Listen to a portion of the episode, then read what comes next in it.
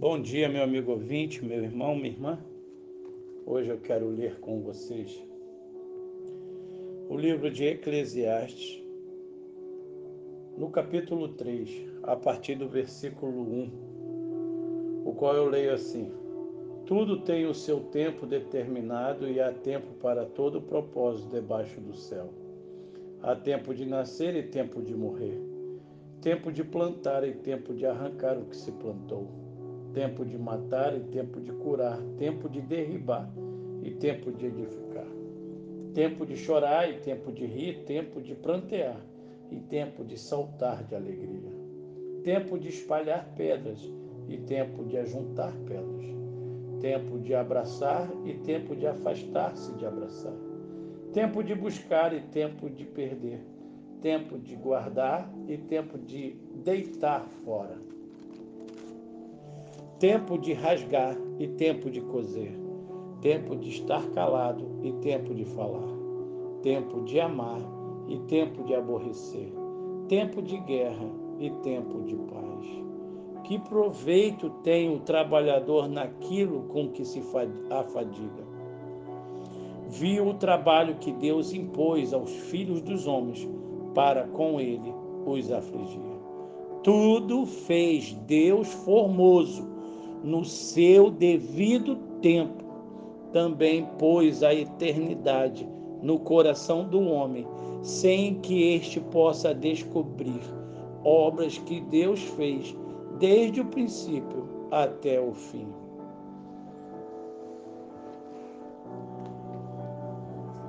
É, meu amigo, linda passagem. A passagem a qual aponta para o tempo o tempo é a vida. Ah, se nós soubéssemos que cada ano recebido é um convite à vida que Deus nos faz, nós o viveríamos com a alma plenamente agradecida. Ah, se nós soubéssemos que o tempo perdido é mesmo o que é. Sim, tempo perdido nós nunca viveríamos cada dia, nunca de modo dissoluto, como se fosse todo nosso, mas como um tijolo recebido para ser colocado no edifício da vida, que não nos pertence, mas nos foi entregue para ser gestada com responsabilidade e com alegria saboreada. Sim, então desenvolveríamos, faríamos nosso trabalho não apenas pelo pão que compramos, mas com uma missão que se cumpre. Diríamos, falaríamos prazerosamente sim a alguns convites e sem constrangimento também diríamos não a outros para não ficarmos cansados de tanto correr e nenhuma diferença fazer.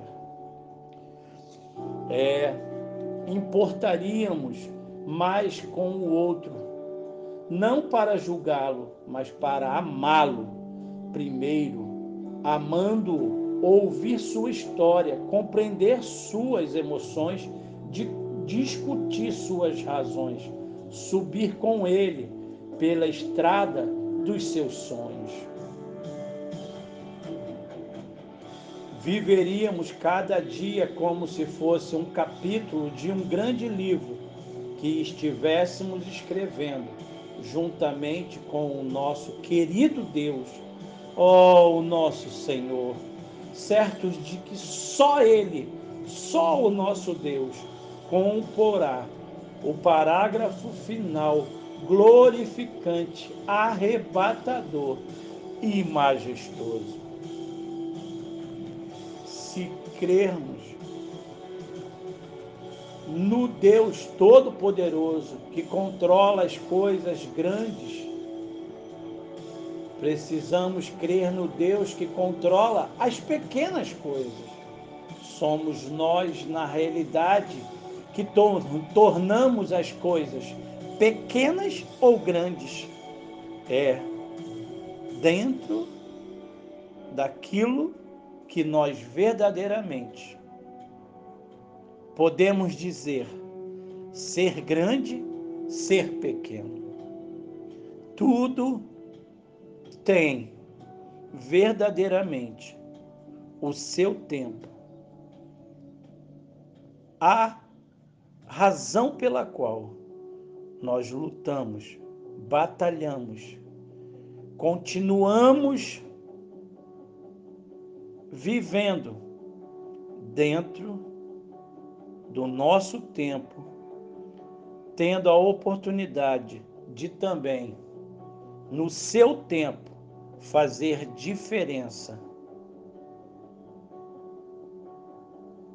A diferença que Deus fez, faz e ainda pode fazer na sua vida.